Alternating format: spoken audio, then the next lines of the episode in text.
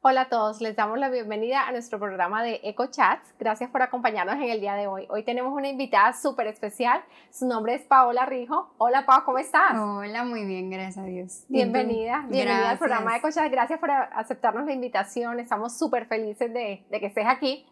Y bueno, estamos ansiosos de conocer tu historia, de saber qué ha hecho el Señor en tu vida. Y bueno, eres una niña entregada al Señor, que admiramos mucho y queremos conocer tu historia. no, gracias, gracias a ti por invitarme, un honor estar aquí contigo y de verdad me, me encanta tu ministerio y lo que el Señor está haciendo en tu vida, eh, pero nada, comencemos, como comencemos. sí. Ok, cuéntanos quién es Paola Rijo.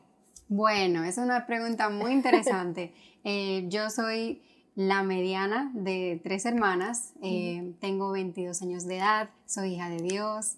Em, me, encanta la adoración, el ministerio, evangelizar. Me encanta llevar la palabra de Dios a los jóvenes en específico. Y nada, disfruto de las cosas pequeñitas, así mismo como disfruto de las grandes también. Entonces, nada. Esa es Paola. Sí, ella es Paola. ¿dónde, ¿dónde, naciste? Yo nací en la República Dominicana, en oh, un pueblito que se llama Higüey, cerca de Punta Cana. Sí. ¡Ay, qué chévere! Sí. Naciste allá y ahí creciste. Crecí allá hasta mis 15 años y ya vine para aquí, pero tuve una niñez muy bonita, eh, crecí con mis primas, eh, entre otras cosas. Me divertía muchísimo allá en mi país, pero aquí también. Sí. ¿Cómo era tu, cómo fue tu niñez allá en, imagino, me imagino, eso quedaba en la playa, cerquita? Sí, cerquita, pero bueno, yo nací en Higüey, pero ya al año fui a vivir a la capital que se llama Santo Domingo. Sí. Em, mi niñez fue llena de aventuras, de bromas con mis hermanas. También estaba siempre como en programas de televisión cristianos. Mm. Eh, a mi mamá le encantaba ponerme en todo eso de, de concurso de belleza, clases de etiqueta y protocolo. ¿En serio? Sí. Ay, qué bonito. Me encantó mi niñez. Tengo muchísimas historias de, de, mi niñez junto a mis hermanas porque sin ellas no hubiese sido lo mismo, obviamente. Ay, qué Pero fue una niñez muy bonita. Entonces, hiciste kindergarten, elementary, todo allá en, en, Santo Domingo porque pues ya llegaste en Santo Domingo y cómo fue ese, ese entonces tú me dices que tu mamá te metía en todos los reinados.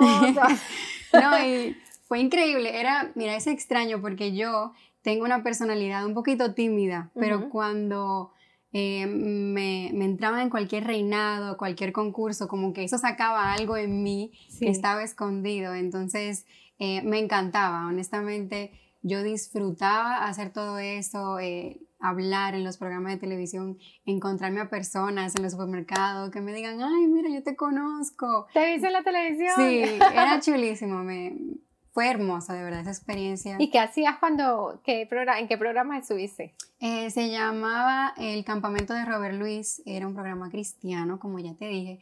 Eh, yo presentaba segmentos, a veces también cantaba, eh, tocando la guitarra.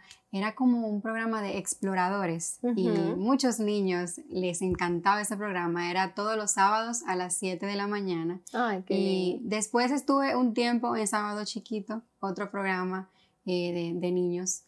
Pero, o sea, ¿qué te digo? Mira, mi niñez estuvo muy llena de música, eh, ¿Dónde aprendiste a tocar guitarra y dónde aprendiste todos los instrumentos? Allá hay un conservatorio, se llama La Elila Mena, es un colegio de música como súper grande, así como Juilliard, aquí se llama así. Em, y bueno, ahí aprendí solfeo, guitarra, piano. Hay cosas que con el tiempo se te van olvidando, pero eh, me encantó porque ¿Y también aprendí. Y tus hermanas también tocan guitarra, tocan varios instrumentos también. La mayor le encanta tocar piano y guitarra. Mi hermana pequeña es más eh, creativa con eso de la danza, la decoración, le encanta diseño de interiores. y editar videos. ¿En serio? Tenemos como un equipito porque yo soy eh, la que ayuda con las voces cuando hacemos un cover o algo así, mi hermana con los instrumentos y mi hermana menor con el video y con, con ya en la, parte técnica. Sí, lo técnico. Tan bonita. Ay, qué lindo, qué lindo, qué chévere. Como el Señor junta todos esos talentos y son un equipo, un equipo hermoso. Eh, Pau, cuéntame que entonces estuviste ahí en Santo Domingo, tú dices que hasta los 15 años. Sí. ¿Qué los trajo a Estados Unidos? Bueno, em, cuando, para eso te tengo que contar otra historia. un, eh, rewind. Eh, cuando tenía 15 años vinimos a este país porque, como ya te, dije, tuve una, infancia súper bonita, pero a mis 13 años pasó una desgracia en mi familia. Yo crecí en un hogar cristiano, una familia unida, tú sabes, no era una familia con problemas. Sí. Entonces... Una familia sana. Sí, sana. Y ya como a eso de los 13 años, mis padres tenían una fábrica de quesos y ellos em, eh, distribuían los productos en la capital, pero también tenían una fábrica en Higüey, donde yo mm. nací. Entonces, em, mi papá cayó en una depresión porque la fábrica nació cuando mi hermana grande nació. O sea, ese era como su otro bebé. Era un proyecto que ya le había generado mucho dinero Económicamente nosotros estábamos muy bien, gracias a Dios, pero entonces todo comenzó como a ponerse extraño, de repente comenzó a verse como falta de dinero por aquí, como que no estaba dando y cayó todo en bancarrota. Mm. Esto produjo que mi papá cayera en una depresión. Y bueno, imagínate, yo desde muy pequeña tenía una relación muy cercana, las tres, con las tres eran muy cercanas con tu papá. Sí, con mi mamá obviamente también, pero al verlo así, nosotros le decíamos que él era el hombre de acero, porque él nunca lloraba y decía, no, yo no lloro porque yo soy el superhéroe, el hombre de acero. Entonces, cuando lo vimos tan destrozado por eso de, la depresión, fue muy duro para nosotras. ¿Qué, qué, qué, síntomas, o sea, qué síntomas ustedes como niñas le, le veían a tu papi? Ay, no, mira, mi papá, nosotras las tres tenemos la misma mirada, los ojos distintos, pero la misma mirada, y era algo como yo veía en la mirada de mi papá como algo, como que él no estaba ahí. Mm. Le faltaba ese brillo en sus ojos. Y también muchas veces lo encontrábamos llorando en el piso, cosa que yo nunca en la vida vi a mi papá llorar. Y para mí era destrozante porque, perdón, era difícil, porque yo no sabía cómo lidiar. O cómo ayudarlo. Sí, era como, ay, qué impotencia. Yo quisiera como que yo le dije una vez, ay papi, eso es dinero, no te preocupes, nosotros podemos salir adelante. Y él veía todo eh, como estancado, él se sentía que no tenía salida. Y es el problema cuando una persona está en depresión, que siente que, que no tiene una solución en el momento. Entonces, cuando pasaron muchas cosas en el ámbito familiar, en cuanto a la familia de mi papá, y muchas cosas, ¿me entiendes? Que me las reservo por ahora. Y que eso ocasionó también más depresión en él, más, tristeza, más dolor. Más dolor. Y en nosotras también, porque como te dije al principio, éramos una familia muy unida desde el comienzo.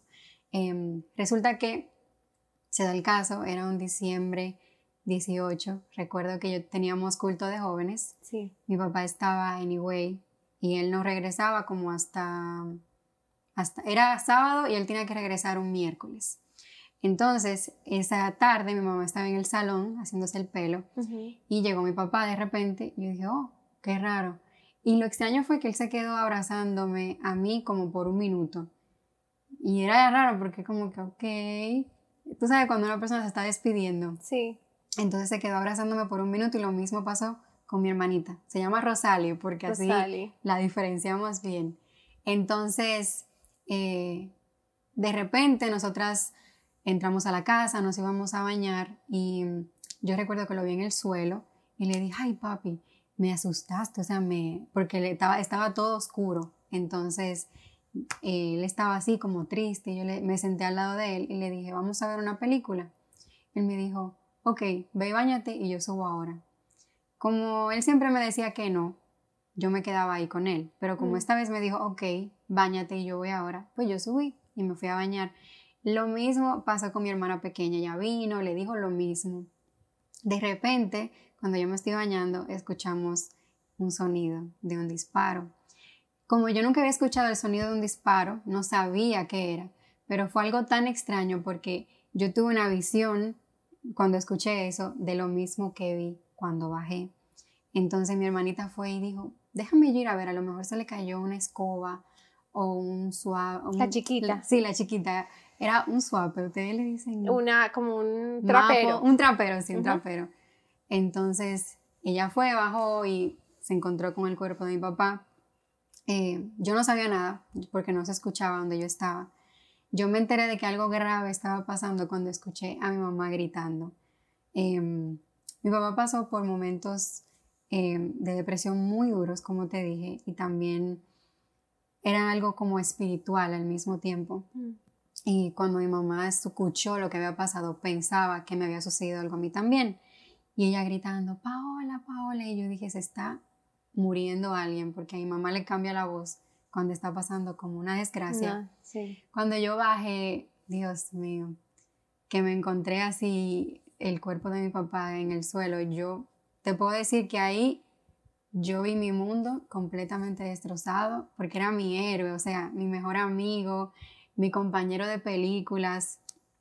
Yo tenía una relación muy fuerte con mi papá y en ese momento, yo te digo, yo no pensé que él iba a morir. Yo tenía la esperanza de que él iba a sobrevivir a eso, en, mi, en mi ignorancia, en mi inmadurez de en niña. en, tu, como tú lo veías como niña, tú decías, esto es algo que simplemente va a pasar. Yo pensaba que se él iba a volver a parar. Sí, que él iba a quedar, a lo mejor se le iba a ir la memoria o que iba a quedar de una manera eh, discapacidad o algo así, pero nunca pensé que él iba a fallecer.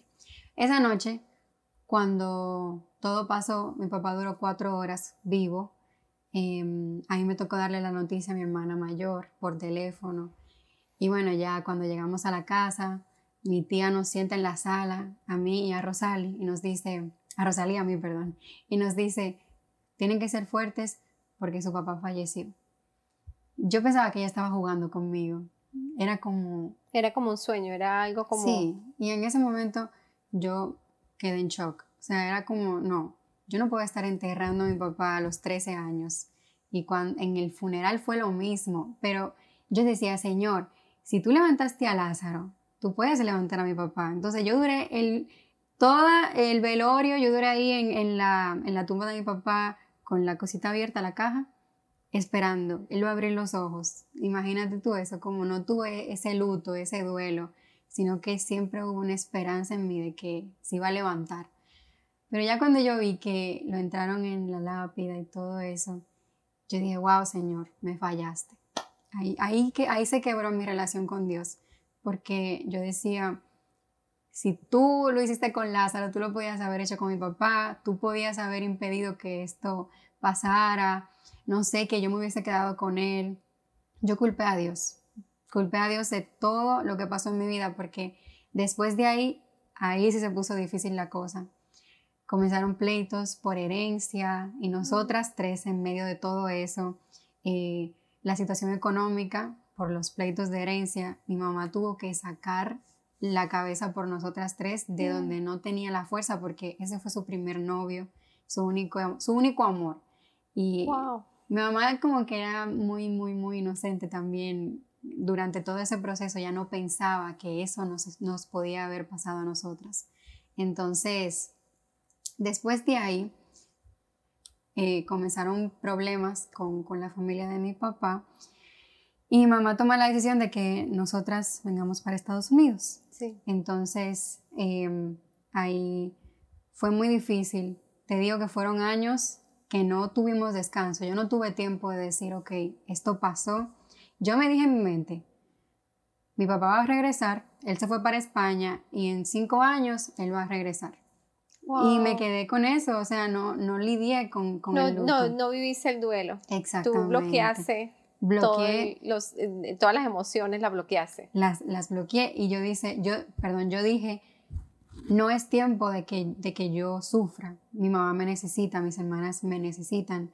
Porque cuando venimos a los Estados Unidos, yo eh, estaba cuidando a Rosali, estábamos con una prima, llegamos a Nueva York, pero yo sentía como que yo la tengo que cuidar a ella. A la chiquita, sí. de diferencia un año. Un año, pero yo decía, ok, ahora es tiempo de ser fuerte. no es tiempo de llorar. Ya después, gracias a Dios, el Señor siempre mantuvo ese temor en nuestros corazones y Mm. gracias a Dios no nos desviamos ni fuimos niñas de, de estar en fiestas o hacer cosas indebidas. ¿tú me enti- Pero fue por Y la estaban las gracia de tres Dios. solas. Eh, sí, bueno, Rosandra en un tiempo vino, ya se, se fue, pero también las tres solas en este país. Mi mamá se mantenía viajando por el tema de la herencia y todo eso. Sí. Entonces, em, después de ahí vinimos a la Florida y ¿Qué las trajo a la Florida? bueno, que mi hermanita sufre de asma, o bueno, sufría, ya la señora la sanó, Rosali, y ella decía, yo no aguanto este frío, yo no estoy acostumbrada, no puedo. Entonces tomamos la decisión, bueno, vámonos para la Florida entonces. Aquí, ahí sí fue ya donde me dio duro. Como ya yo tenía 17 años, pasó un año, y a mis 18 años yo caí en depresión, o sea, te digo, yo le decía a mi hermana, yo le preguntaba, ¿tú crees que el infierno existe? Porque era como, ay, perdón, yo le decía como, yo quiero estar donde esté mi papá, yo quiero ir a donde sea que él vaya, pero yo no creo que el infierno existe. Entonces, si yo me muero, si yo me quito la vida, ¿tú crees de verdad que yo me vaya para el infierno? Entonces, yo sentía como que toda la gente a mi alrededor era como un rechazo, un título, como, uy, la huérfana. Tú sabes, como la, la persona que pasó por un momento tan duro y estaba en una posición, hoy están en otra. Sentí mucho rechazo de parte de mi familia en general. Y pasé por un momento duro. Em, mi hermana mayor sufre de epilepsia y muchas veces yo tomaba las pastillas de ella y me iba a un laguito y me sentaba ahí solamente pensando como, ok, hoy me voy a quitar la vida. Y tú sabes lo que me impidió hacerlo, mi mamá.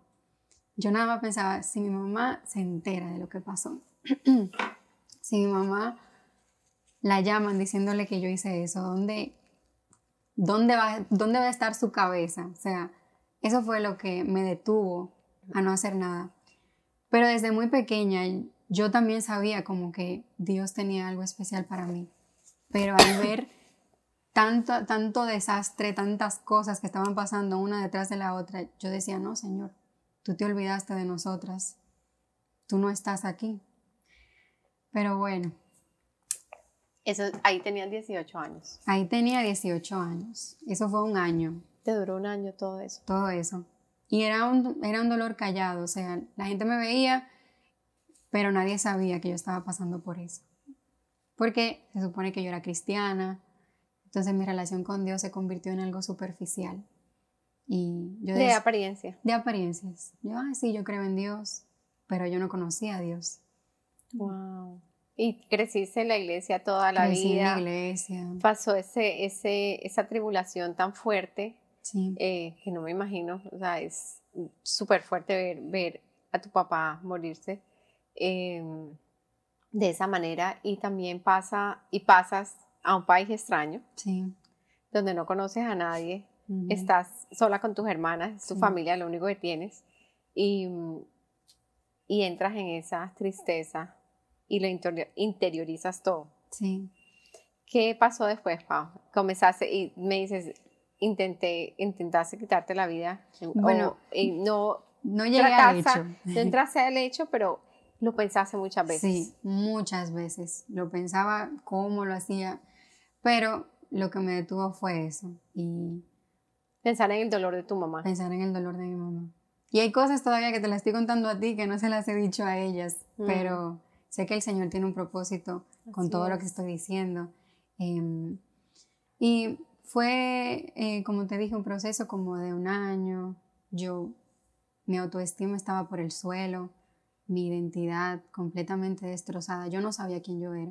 Mm. Yo solamente sabía que yo era huérfana, que económicamente tenía que ver a mi mamá con muchas eh, frustraciones por todo lo que había pasado. Me sentía traicionada, mucha falta de amor, muchas raíces de amargura. Pero lo que más impactaba mi, mi corazón era el, el sentir que Dios me falló. Mm. porque desde pequeña yo veía a Dios, uff, Dios, o sea, Dios. Dios de milagros, Dios poderoso, que todo lo puede y no... De maravillas, o sea, pero en ese momento yo dije, si mi papá me abandonó, que se supone que me amaba, ¿qué me dice a mí que Dios me va a amar o que va a mm. luchar o que me va a salvar? Sí. Pero la imagen del Señor se, distorsionó, totalmente. Wow. Y es un problema porque cuando tenemos una relación con nuestro Padre terrenal, tendemos a comparar nuestra relación con nuestro Padre celestial mm. igual y no es lo mismo. O sea, nuestros padres, yo siempre he dicho, son niños adultos. También mm. tienen luchas, también tienen cosas por las que pasaron, pero el Señor no. Dios es inmutable, Él nunca cambia. Él, nunca cambia. Él sigue siendo igual. Entonces, yo nada de eso lo sabía en ese mm. momento, pero ya después eh, mi vida cambió de repente. Yo sí recuerdo que le pedí a Dios, aún estando molesta con Él, yo le decía, Señor, yo me siento en un agujero y siento que nunca voy a salir de aquí. Mm. Ayúdame. Si tú existes, ayúdame, sácame de aquí. Mm. Demuéstrame quién yo soy para ti. Y un día, una tarde, eh, llegó a mi casa una pastora, entonces yo le andaba corriendo, porque cuando uno no anda bien con el Señor, uno no quiere escuchar nada. Le va de, uno todas las personas que están cerca del Señor. Y yo llamaba a mi mamá, mami, ¿está ahí la señora? Sí, no se ha ido. Y yo me iba para el supermercado, pero una mañana, yo durmiendo, ahí me tuve un encuentro con el Señor. Y ahí me dijo todo lo que yo necesitaba escuchar.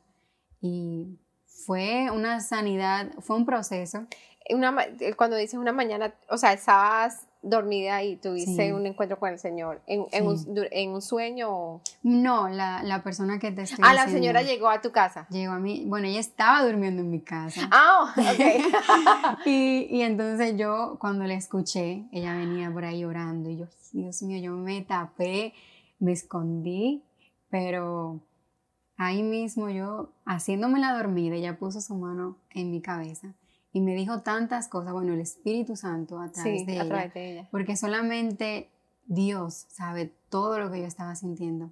Nadie, nadie, yo no tenía nadie con quien hablar de, de mis sentimientos profundos. Mm. Y solamente Dios ahí, el Señor me dijo, tú eres mi hija. Bueno, muchas cosas que las llevo grabadas en mi mente, en mi corazón, y eso cambió mi vida por completo. Te digo, cuando el Señor tiene un propósito contigo, aunque tú sientas que, que tu mundo está completamente destruido, Él va a hacer que tú veas su amor tarde o temprano. Mm, Porque días después vino otro pastor. Fue como para mm. recordarme lo que Dios me había dicho. A reafirmarte lo que, tu, tu, identidad en el Señor. Exactamente. Y nada, después de ahí comenzó un hambre en mí, creció como un deseo de, de leer la palabra de ir a la iglesia. O sea, yo recuerdo que cuando eso comenzamos a ir a Christ Fellowship y era todo, o sea, todas las puertas el Señor las abrió. Y cada vez que el pastor Daniel predicaba, yo tenía como los oídos y yo, wow, wow, lo entiendo todo. Era como que yo todo lo entendía. Se te abrieron los ojos. Se me abrieron los ojos espirituales.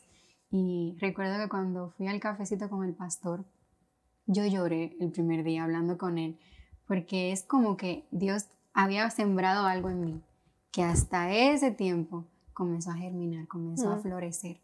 Y ha sido un proceso, no, no te digo que, que, fue fácil, bueno, ya tú te has dado cuenta, em, pero el Señor en su infinita misericordia me enseñó qué tan importante yo soy para Él, cuánto Él me ama. Y me enseñó que aunque el mundo intente ponerme títulos y decirme cómo yo debo actuar, ya Él dejó todo eso escrito para mí y Él me lo recuerda todos los días de mi vida. Todos los días. Así es. Wow, Pau, qué lindo. Qué lindo. Tremendo cómo el Señor va trabajando. Cuando ustedes regresaron, cuando ustedes se vinieron a vivir a, la Florida, comenzaron a ir de una vez a la iglesia. ¿Cómo llegaron a la iglesia? Bueno, nosotras íbamos, pero dejábamos de ir.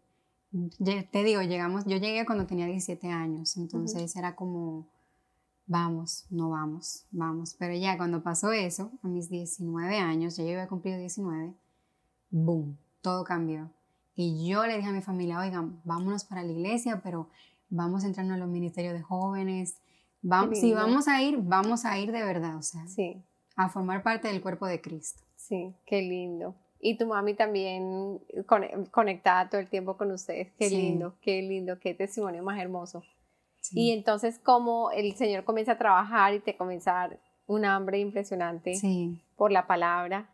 ¿Y mm, en qué e, estás en la adoración y estás con los jóvenes? ¿Qué haces con los jóvenes? decir todo eso en el principio. no, sí, eh, comencé ahí ya en los ministerios, ministerio de adoración, ministerio de jóvenes, eh, ministerio de chicas. Eh, mira, yo me he dado cuenta que todo lo que yo pasé era necesario, porque hoy en día yo puedo hablarles a esas niñas que vienen con, con esos problemas que, que, son grandísimos, o sea, no, no podemos poner un problema pequeño a lo mejor. Mira, el problema tuyo es grande para ti, por eso también es grande para mí, así soy yo en el grupo de jóvenes, con las chicas. Entonces, gracias al Señor em, que me pasó por todo ese proceso, porque aún en medio de, de mi proceso Él estaba trabajando algo en mí, para que hoy yo pudiera hablar con toda autoridad y, y con seguridad de lo que estoy diciendo. De lo que estás diciendo y lo que el Señor puede hacer en la vida de una persona, no importa cuán rota esté, el Señor puede hacer un restaurar todo y volver a hacer todas las cosas nuevas. De verdad. ¿Tú qué le dirías a una persona que está pasando por esa, esa, esa situación que, que, pasaste? Que una, una, persona que esté pasando por una pérdida mm. y, y que ¿qué, le dirías? Porque tú tuviste la pérdida a los 13 años. Sí. Y te reconectaste, tuviste como un lapso de, dijiste, te olvidaste de mi Señor y volviste el Señor otra vez. Eh, pues el Señor siempre estaba ahí, pero te reconectaste otra vez con el Señor a los 19. Sí. Entonces, ¿tú qué le dirías a una persona que esté pasando por un duelo como el que tú pasaste, que es, yo creo que el dolor más grande es que un ser querido tan cercano Sí, sí. Bueno, em, le diría que aunque tú sientas que ahora mismo el mundo se está acabando, que, que nada puede sanar esa herida en tu corazón, créeme que aún en medio de tu dolor el Señor está presente y el Señor está haciendo algo en tu vida. El problema tuyo de hoy será tu, tu testimonio mañana. Eso que tú sientes será lo que mañana va a ayudar a muchas personas. En Romanos 8:28, esta es mi cita favorita, dice que para los que aman a Dios, todas, no dice algunas, dice todas las cosas obran para bien.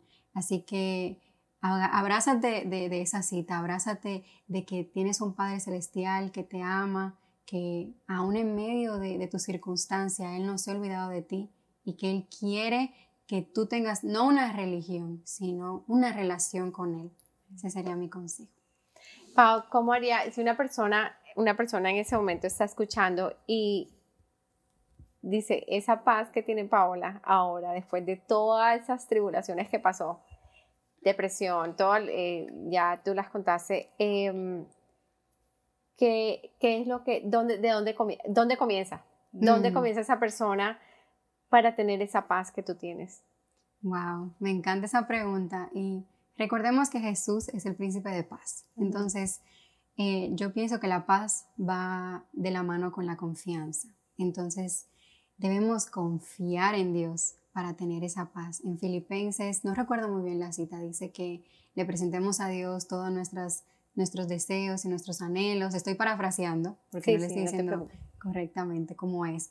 Eh, y que Él se va a encargar de eso y que con acción de gracias, o sea, ya confiando en que Él ya lo hizo, ¿me entiendes? y que la paz que sobreabunda permanecerá en nosotros. Entonces, mira, en general lo que a mí me ayudó fue conocer a Jesús, tener una relación con Él, entender quién Él es y por qué yo debo confiar en Él. ¿Y cómo yo aprendo todo eso? Con la palabra de Dios. Mm. Si no leemos la palabra, si no tenemos intimidad con el Señor, nunca vamos a conocerlo y siempre vamos a vivir un evangelio superficial. superficial. Entonces, en este mundo tendrán aflicciones, dice la palabra de Dios, pero la paz del Señor está con aquellos que permanecen en Él. Entonces, ese sería mi consejo, permanecer en Él, confiar y conocerlo, para que tú entiendas de que cualquier problema que venga delante de ti, eh, ese problema no es más grande que tu Dios, sino que tu Dios es más grande que el problema. Amén. ¿Qué disciplinas espirituales practicas tú diariamente para alimentar esa relación íntima con el Señor, para que esa relación siempre se mantenga en fuego y te dé ese, ese empuje todos los días de seguir adelante y, rompa con todas, con todas las cosas que vienen, todos los problemas, las situaciones que enfrentamos como seres humanos diariamente. ¿Qué, qué disciplinas? ¿Qué, ¿Qué, haces tú? ¿Cuál es tu rutina diaria? bueno, mira. tu em, rutina de ejercicios espirituales. no, eh, ¿qué te digo? Son muchas cositas. Eh, yo digo que la relación con Dios es lo mismo que la relación con una persona, mm. porque si no le hablas, si no llamas a esa persona, pues no va a funcionar. Se la relación. Exactamente. Entonces, yo te voy a decir varias partes. Siempre hago un devocional en la mañana.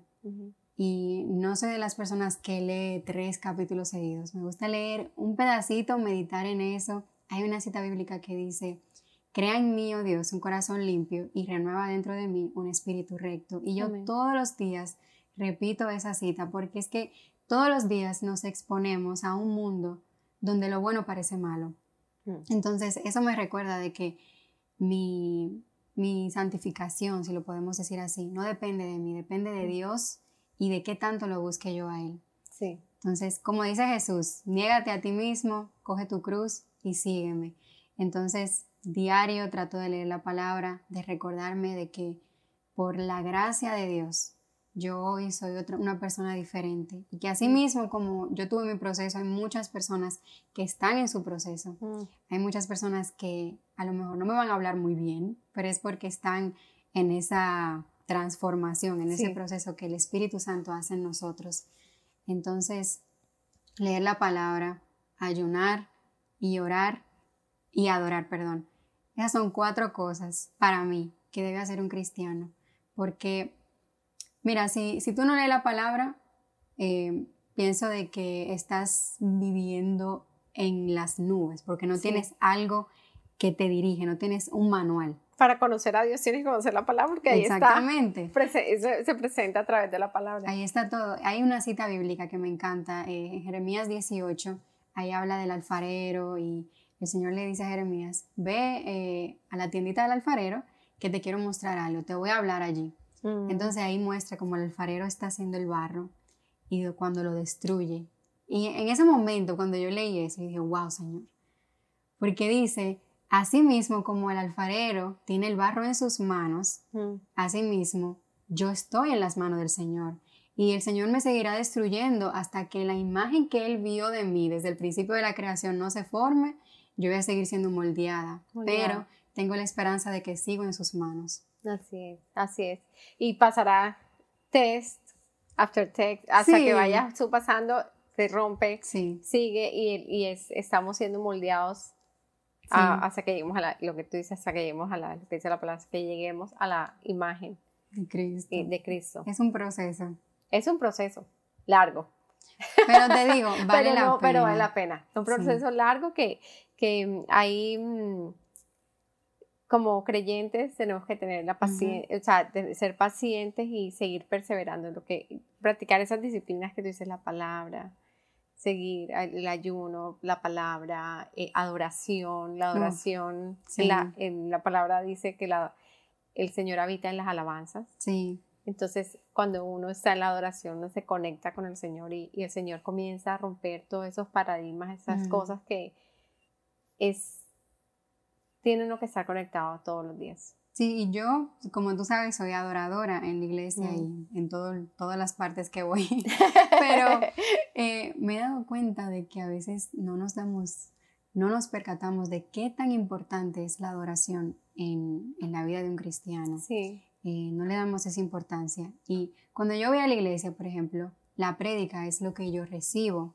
pero la adoración es lo que yo le doy a Dios. Mm. Entonces, muchas personas dicen, ay, pero es que yo no sé cómo adorar, eso de cerrar los ojos y levantar Eso es bien, bien importante lo que estás diciendo, Pau, porque hay mucha gente que no lo entiende. Por ejemplo, te voy a dar un ejemplo personal. Cuando yo comencé a ir a los, cuando yo comencé, yo recibí al Señor por ahí a los 23, 24 años más o menos. Ya, no, yo no nací en el Evangelio. Pero cuando yo comencé a ir a la iglesia, yo, a mí me encantaba la oración y, y yo quería O sea, mis ojos fueron abiertos. Eso fue hace casi 20 años. Mis ojos fueron abiertos, mis oídos fueron abiertos y yo quería estar en todos los servicios, en todas las oraciones. O sea, aún es, un hambre que el Señor puso en el corazón mío. Mi esposo no estaba todavía yendo a la iglesia conmigo. Entonces mi esposo decía, yo llego a la hora de la, de la predica. Yo llego a la hora, y eso nos pasa a muchos. Sí. Hasta que el Señor rompe eso y crea un hambre por un hambre, un querer en el corazón de, del ser humano en adorar. Y comienza uno a ver lo que el Señor, todo lo que el Señor rompe a través de la adoración. Lo que tú estás diciendo, cuando comienza el servicio, tú le das adoración para prepararte para la palabra. Entonces es súper lo que tú haces, como el Señor te usa a ti en la adoración, me encanta porque, o sea, los adoradores llevan a las personas, al pueblo de Dios, a la presencia de Dios. Es, el trabajo es conectarlos con el Señor. Entonces es... Mira, y lo, más lindo de todo es que quiero traer luz a este tema de que la adoración causa un impacto eh, espiritual, porque hay que decir las cosas como son. Pablo y Silas, cuando estaban en la cárcel, o sea, las, las cadenas se rompieron y fue tanta la presencia que cayó en ese lugar que incluso el guardia que se supone que tiene que cuidar de ellos también recibió al Señor. Mm. Entonces nosotros, como te dije hace un ratito, estamos expuestos a un mundo lleno de pecado, lleno de cosas que, no le agradan a Dios. Y mm. cuando comenzamos a adorar, ahí comienza a pasar algo en nuestro espíritu, ya nuestro corazón se comienza a preparar para recibir la palabra. Mm. También David, un adorador, es mi uno de mis personajes favoritos de la Biblia, porque lo mandaron a buscar para que ayudara al, rey Saúl y tocara y los demonios lo dejaban tranquilo al rey Saúl. Entonces tenemos que recordar de que la adoración es un arma que tenemos y que Dios nos ha dado el privilegio de agradarle a Él, de, de, ¿cómo se dice?, darle un regalito a un ser tan maravilloso, un ser tan poderoso. Tenemos ese privilegio, entonces debemos aprovecharlo y adorarle a Él en espíritu y en verdad. Amén, así es. Qué, belleza. Dios es tan hermoso. Y, la, y la, es, la, adoración y, ya, si tú estás ahorita eh, luchando con la parte, una persona que nos está escuchando está luchando con esa parte, es prueba y verás que el Señor, eh, que es una, es, es una, mm, es algo que comienza a fluir y comienza a fluir y, comienza uno a sentir tanta paz que ya tú necesitas, anhelas, no mm. puedes vivir sin adorarle porque es, es, una, es un instrumento de guerra, sí. de que todo lo que, todas las cargas, todo se va, todo se va cuando uno le, le, le porque la adoración está llena de la palabra, las canciones de, de adoración están llenas de la palabra de, de, Dios, entonces tú estás hablando la palabra, declarando la palabra y y siendo libre cada vez que, de alguna cosa, cada vez que, adoras al Señor. Qué lindo. Fabi, ¿qué más estás haciendo? ¿Estás en la adoración? Yo he visto que estás haciendo unos podcasts o algo así, que lo que eh, eh, la otra vez estaba viendo que estabas hablando acerca del temor. Sí, sí, sí. ¿Cómo, ¿Cómo, es? Cuéntame cómo, cómo es ese, ese, estás haciendo podcasts semanales, ¿cómo es eso? Bueno, lo que pasa fue que yo participé en un concurso en esta pandemia y de ahí, óyeme, el Señor ha hecho cosas maravillosas, eh, gracias a Dios me ha regalado muchas personas a las que puedo hablarles y que han sido ministradas por el Espíritu de Dios. Em, todos los sábados yo hago lives, también subo covers y trato como de abrir... ¿Cuáles son? ¿Qué son covers? Covers como de... Perdóname la ignorancia, no, no, pero no, yo no, soy música. ¿Qué son covers? Covers son como canciones pero imitadas, ¿me entiendes? No sé si lo estoy diciendo bien. Es como que tú cantas una canción de otro artista.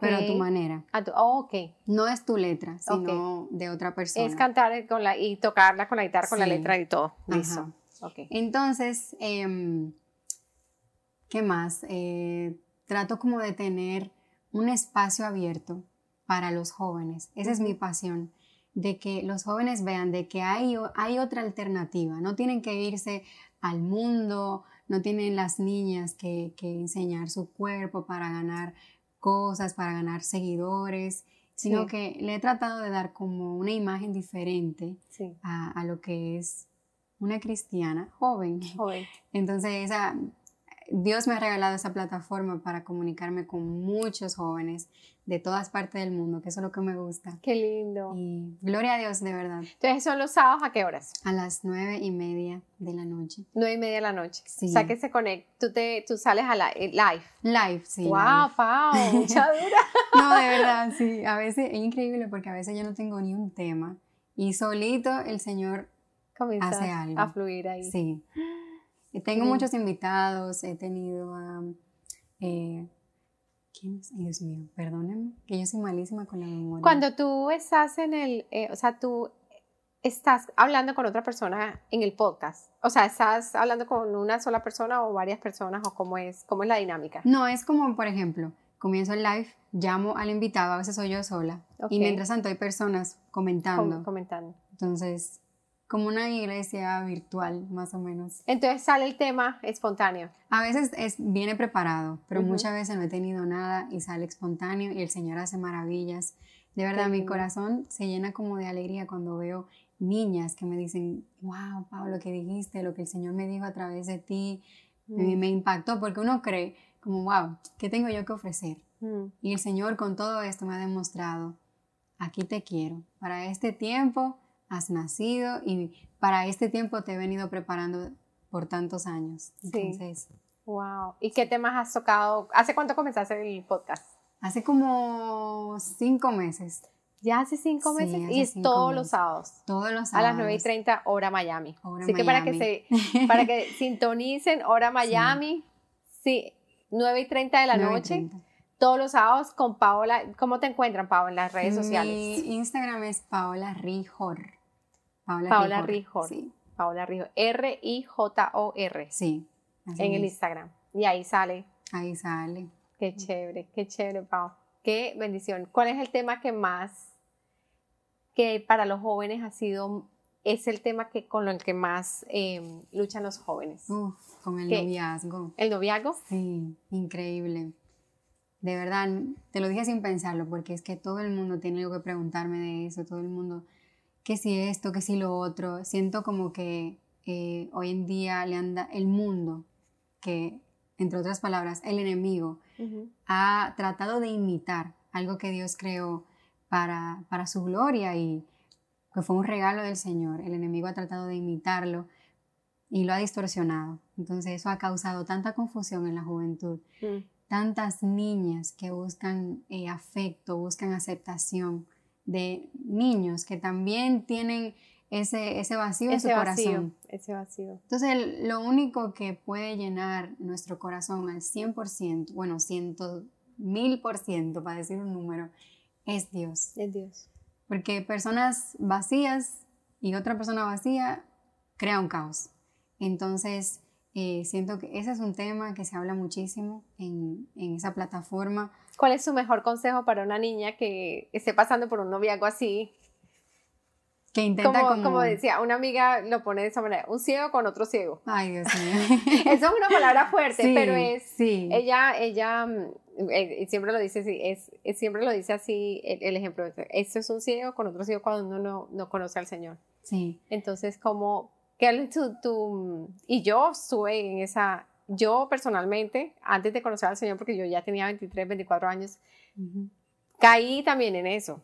En, entonces, entiendo exactamente por lo que están pasando esas niñas y yo digo, ay Dios mío, porque uno hace tantas embarradas. Pero entonces es que tú como joven de 22 años, ¿cuál es tu consejo para las niñas? Bueno, primero que entendamos cuál es el propósito de un noviazgo. El propósito del noviazgo es el matrimonio.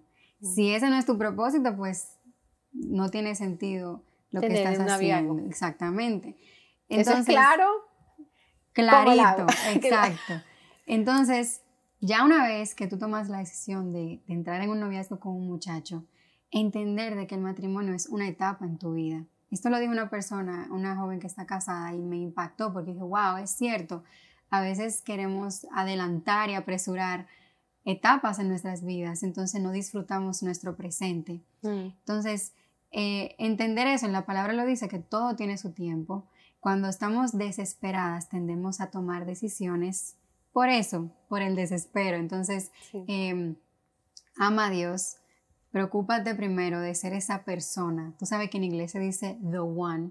The one. Entonces, tú, ay no, que yo quiero al hombre, the one in my life. Pero estás tú siendo, the, one, para esa persona. Entonces, eso a mí me, me, ha impactado mucho. O sea, es como una convicción que tengo de trabajar todos los días en las áreas que yo En prepararte tú primero, en prepararnos nosotros primero para ese one. Claro, que cuando esa persona llega a tu vida, vea una tierra fértil, una tierra mm. donde pueda plantar, pero limpia tu jardín. Eso es lo que yo le digo a muchas mm, jóvenes. Qué bonito. Trata de, de en esa intimidad con el Señor, pide al Señor que te revele cuáles son las áreas en tu vida que pueden en un futuro ser una piedra de tropiezo en tu matrimonio. Y enfócate, enfócate en esa relación con Dios, enfócate en, en tu ministerio, porque en la palabra lo dice, a los que aman a Dios, todo lo demás viene de añadidura. O sea, entonces, eso va, ¿de qué viene? Viene. Si mm. tú no eres una persona que siente el deseo de no formar una familia, que tiene ese llamado, ok.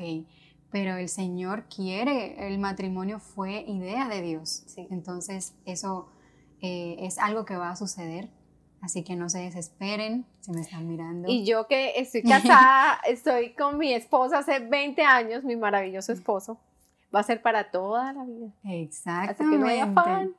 Yo digo a las chicas, tú vas a durar más tiempo casada que soltera. Sí. Entonces, claro, porque imagínate que tú te casaste a qué edad. Yo con Carlos, uy, no, estamos como desde los 24, yo tenía como 24, 25 años desde que estoy con Carlos. Hace más, o menos 20 años. Vas a durar más tiempo casada, entonces disfruta. Para toda la vida. Sí. Y glorifica al Señor.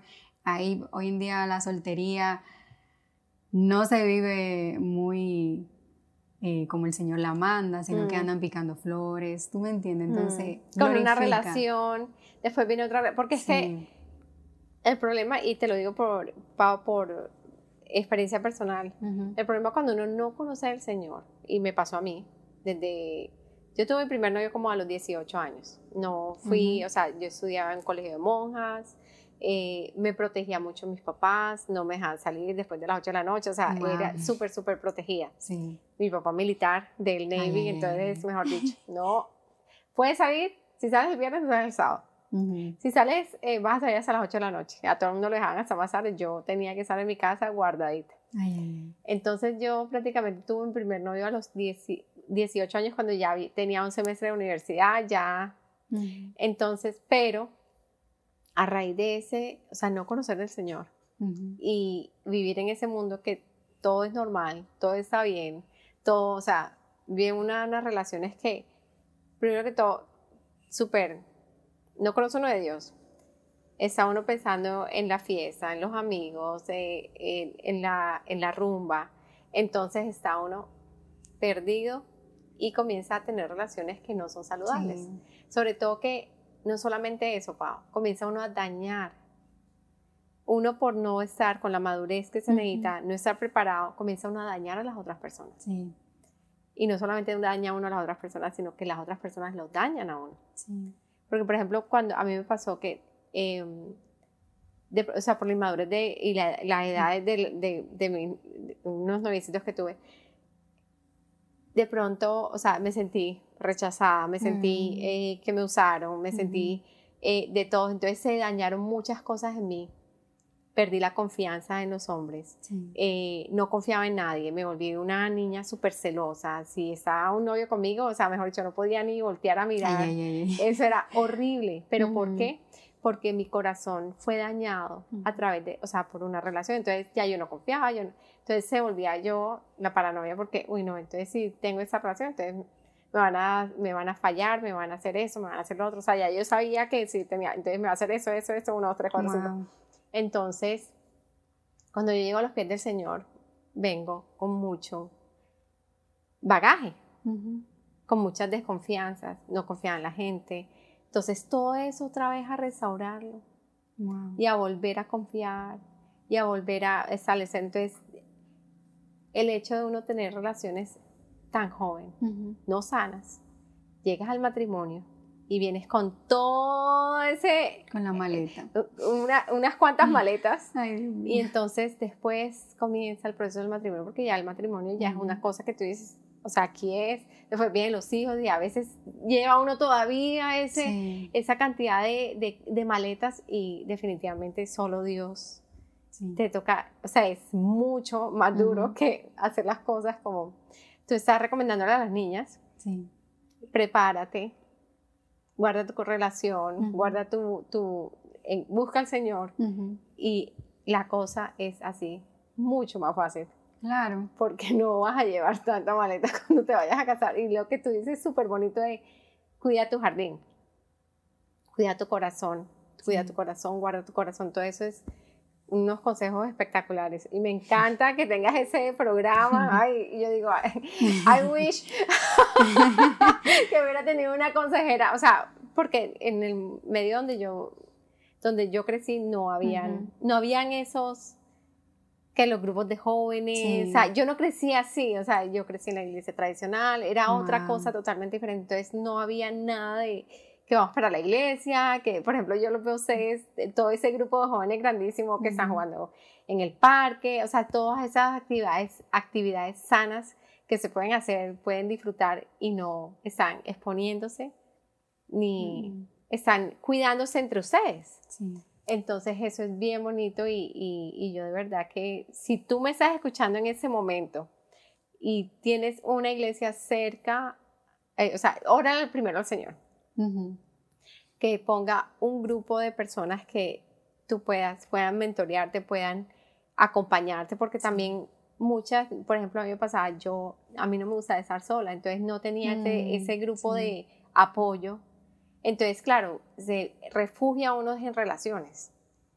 Entonces, esa, esa soledad, ese, esa, eso lo lleva a uno a, no estoy Ujú. excusando, No. pero esa soledad que uno dice, ay, no, yo no quiero estar solo, no quiero estar solo, entonces está uno metiéndose en una relación, después De acá, después otra relación de relación en relación, y después termina uno. Wow. Yo diría eso como también otro, otro mini consejo. Cuando tú aprendas a estar sola y ser feliz y sentirte al 100%. Disfrutar la, sol- de, la soltería. Exacto, cuando tú aprendas a disfrutar la soltería, ahí tú estás preparada para comenzar en una relación. Cuando tu felicidad no dependa de, de alguien, otra persona. sino de Dios. Mm, Eso, ese sería mi... sí. Pero qué lindo, yo le recomiendo a todas las niñas que están viendo ahorita que se conecten con Pau todos los sábados a las nueve y media de la noche. Pau, si tienen alguna pregunta, Pau les puede aconsejar. Eh, yo, sé que de parte, van a recibir una palabra de parte del Señor con Paola, una niña entregada al Señor, una niña que tiene palabra de sabiduría, busca al Señor todos los días y está conectada con Dios y puede también ayudarte a que te conectes con el Señor. Así que eh, así, 9 y 30 de la noche. 9 y 30 de la Todos noche. los sábados. Todos los sábados. Entonces, Pau, em, ¿hay alguna persona que en tu vida que haya sido de influencia. de influencia? Si, eh, si quieres nombrar una o dos personas. Tengo dos. Tienes dos, listo. Sí. ¿Quién ha sido de influencia? ¿Qué palabras que hace eco en tu corazón? Ok. ¿Qué consejos que así, así como tú estás, el Señor te está usando para aconsejar jovencitas y jovencitos de tu edad, jovencitos que estén eh, más o menos de tu edad? ¿Quién fue esa persona o esas personas que te influenciaron, que influenciaron en tu vida? Wow, bueno, bueno, ahora- tengo tres. Porque, mira, sí, no, en cuanto, a, en, en cuanto a una persona que admiro muchísimo el ministerio de ella, y yo digo, wow, o sea, siento que ella se está levantando contra lo normal. Y Mm. eso me, me inspiró mucho. Eh, Nadia Gamarra es una chica argentina y vive ahora en Santo Domingo. Pero es increíble cada vez que veo un video de ella, mi vida es completamente ministrada, el Señor la utiliza. Y bueno, pero ¿Cómo se ella- llama Nadia? Nadia Gamarra. y es una predicadora. Ella es, influencer cristiana. influencer cristiana. Pero sí, predicadora, adoradora. Y me encanta, me encanta ella porque, como te digo, ella se está levantando contra lo normal, contra lo cotidiano del mundo. Qué lindo. Entonces, pero esa es como una persona que admiro en cuanto a ministerio. Sí. Te voy a decir la segunda, mi mamá, obviamente. Mm. El ver cómo mi mamá ha luchado con todo lo que se le ha venido encima, como sacó la, la cara por nosotras y no se dejó destruir por todo lo que pasó, conociendo de que era una persona que conoció a mi papá a los 16. Entonces, me inspira, me inspira a ser una madre como ella, una madre entregada y presente en cada una de nuestras actividades, cada uno de nuestras, eh, eh, nuestros concursos, lo que sea, mi mamá estaba ahí mm. asegurándose de que diéramos el 100% mm. todas de, de, lo que teníamos que hacer. Y, como te digo, mi mamá la amo y cuando tenga hijos quiero ser una madre como ella. Qué lindo. Y otra persona ¿Quieres darle unas palabras a tu mamá? Ay, bueno, mami, que tengo que mirar. Okay. Mami, que te amo. Gracias por, por tanto amor, tanto cariño y tanta entrega, tantos consejos. Y lo más importante, gracias por recordarme quién soy, por eh, fundamentar en mí esa, esa creencia de que, wow, tú eres hija de Dios. Y nada, tú sabes, yo te lo he dicho mil veces gracias por tanto y gracias por luchar por nosotras. Y créeme que admiro y aprecio cada uno de tus sacrificios. Mm, gracias, Pau. Y bueno, otra persona no se podía quedar, el pastor Daniel. Mm. mira, el pastor Daniel me dijo algo que fue como mi, mi punto de, de comienzo. Mm. El otro día me acerqué. Sí, y me acerqué a él cuando pasó todo esto del concurso que te conté y le comenté lo que estaba pasando. Y él me dijo, me dio un consejo que para mí fue wow, me quedo con eso, para siempre. Yo le dije, pastor, que esto me aconseja. Y él me dijo, sé esa persona que a ti te gustaría seguir. Mm. Conviértete y trabaja en, en ti para que tú seas a la influencer que te gustaría seguir a ti. Mm. Y eso me ayudó a entender de que, oye, me tengo que trabajar en, mí, en, mis defectos, en mis debilidades, y siempre llevo eso en mi corazón. Wow. ¿Y cuál es el, fue el concurso que hiciste? Pues se llama Noche de Talentos. Noche de Talentos. Tú sabes, el grupo Barack, Robert Green hizo ese concurso durante la pandemia y muchas vidas fueron entregadas al Señor. Eso fue increíble, de verdad. ¿Y, qué tenías que hacer en el concurso? Eh, cantar. ¿Qué canción cantaste? Mira, la primera canción fue Cuerdas de Amor. Está en YouTube. El, Me encanta. La del día de la audición. Y fue plan de Dios porque yo no tenía pensado entrar. Fue de repente el último día, la última concursante fui yo. ¿En serio? eran millones, o sea, miles de personas mandando requests en Instagram para que lo llamaran y por la gracia de Dios me llamó a mí y fue increíble, de verdad. ¿Cantaste esa canción esa noche? ¿Cuerdas de o sea, ¿fue, que, ¿fue por Zoom o cómo? Por Instagram Live. Instagram Live. Sí. ¿Y enseguida fuiste y cantaste, y cantaste con guitarra o cómo cantaste? Con, guitarra, con mi hermana. Ahí eso fue improvisado. Pero hicimos como Cuerdas de Amor, también otra canción que se llama Chequina. Chequina. Chequina. Y Obra en mí. Muchas, fueron como muchas canciones, también compartí una palabra con todas las personas que estaban ahí. Y de ahí en adelante comenzó mi ministerio, como mi ministerio ya en las redes sociales. Sí, qué lindo. A partir de la pandemia. Sí, a partir de la pandemia. Es que el Señor ha hecho muchas cosas. A partir de la, e, eso ha sido un tiempo. Y lo más loco es que antes de todo esto, eh, yo tenía dudas si mi llamado era realmente ser adoradora. Mm. Pero una noche fue 6 de abril, creo tuve un momento especial con el Señor y, yo nunca había escrito una canción y Él me, me regaló la letra. La porque de verdad, yo, no lo, yo no lo habría escrito. Fue en 10 minutos, yo escribí la canción con puente, verso, coro, todo. ¿En serio? De verdad. Y em, ahí el Señor me dijo, aquí te quiero. Para que, fue como para que veas, no lo dudes porque ese es tu llamado. Y días después pasó lo de Robert Green, el concurso de Noche de Talentos. Qué lindo. Y entonces en el concurso, ¿ganaron el concurso? ¿Cómo fue? Hay una chica, sí, una chica ganó porque eran como 20 concursantes y ganó un demo, pero el propósito era como crear una familia, como un grupo de adoradores sí. que, que trajeran como una influencia diferente a la juventud. Wow. Entonces, ese fue el propósito principal. ¿Y, la, la, estabas con tu hermana mayor o la hermana menor? La mayor. La mayor. Ay, qué lindo. Y la chiquita editando. ella, ella, preparó el set, de verdad. Qué lindo, qué lindo. Ay, Pau, muchas gracias. Muchas gracias por toda esa. Eh, me encanta cómo el Señor te está usando y yo sé que ese es el comienzo. Es el comienzo una influencer cristiana, mm. eh, un modelo a seguir, eh, una mujer rendida a los pies de Cristo y me parece espectacular, divino. Gracias por haber venido.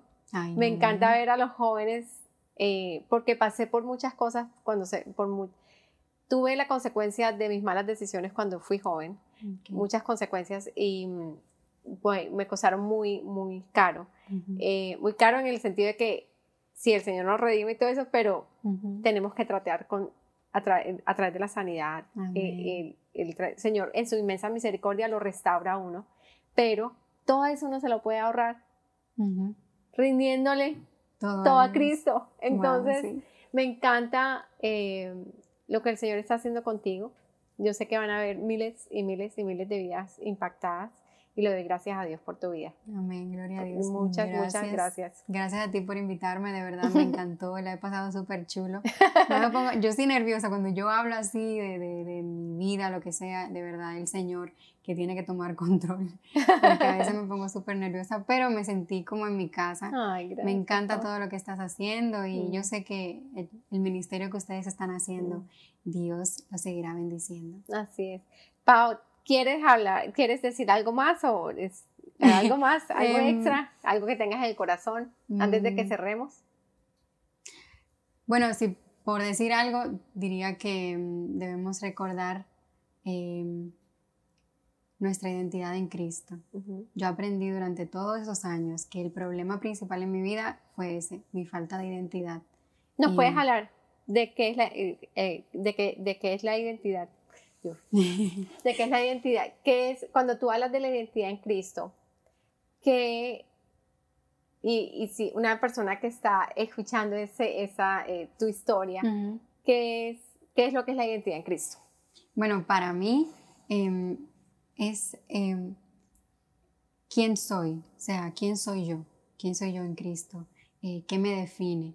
Y como les dije al principio, vivimos en un mundo lleno de, confusiones, donde lo bueno parece malo y lo malo parece bueno. Mm. Entonces, esa identidad, la identidad lo es todo, yo pienso, porque de la identidad viene tu ministerio, tus relaciones, eh, tu trabajo y recordar que yo soy quien yo soy porque Dios dice que soy. Ahí fue un trabalenguas, pero eh, yo soy quien Dios dice que soy. Esa es una de mis canciones favoritas también porque me identifica. Em, a ver, dicen que Jesús es el Hijo de Dios, ¿verdad? Para explicarlo más casual. Y mm, Jesús como Hijo de Dios nos invita a que lo sigamos a Él y a que lo imitemos a Él. Entonces mi consejo sería carga tu cruz, niégate a ti mismo y sigue a Dios. Y sigue, sigue a Cristo y todo lo demás vendrá por añadidura. Poco a poco, al conocerlo a Él, vas a conocer quién eres tú. así es. Ese sería mi consejo. Qué lindo. Qué lindo, Pau. Bueno, entonces ahora esperamos que este programa haya sido de mucha bendición para ustedes. Recuerda que esta historia de fe está disponible en nuestras plataformas de YouTube, de Spotify, iTunes, Google Podcast, entre otras plataformas. Comenta, comparte, dale me gusta y haz clic en la campana de notificaciones para que estés al día con todas las últimas eh, publicaciones. Nos vemos en la próxima. Chao.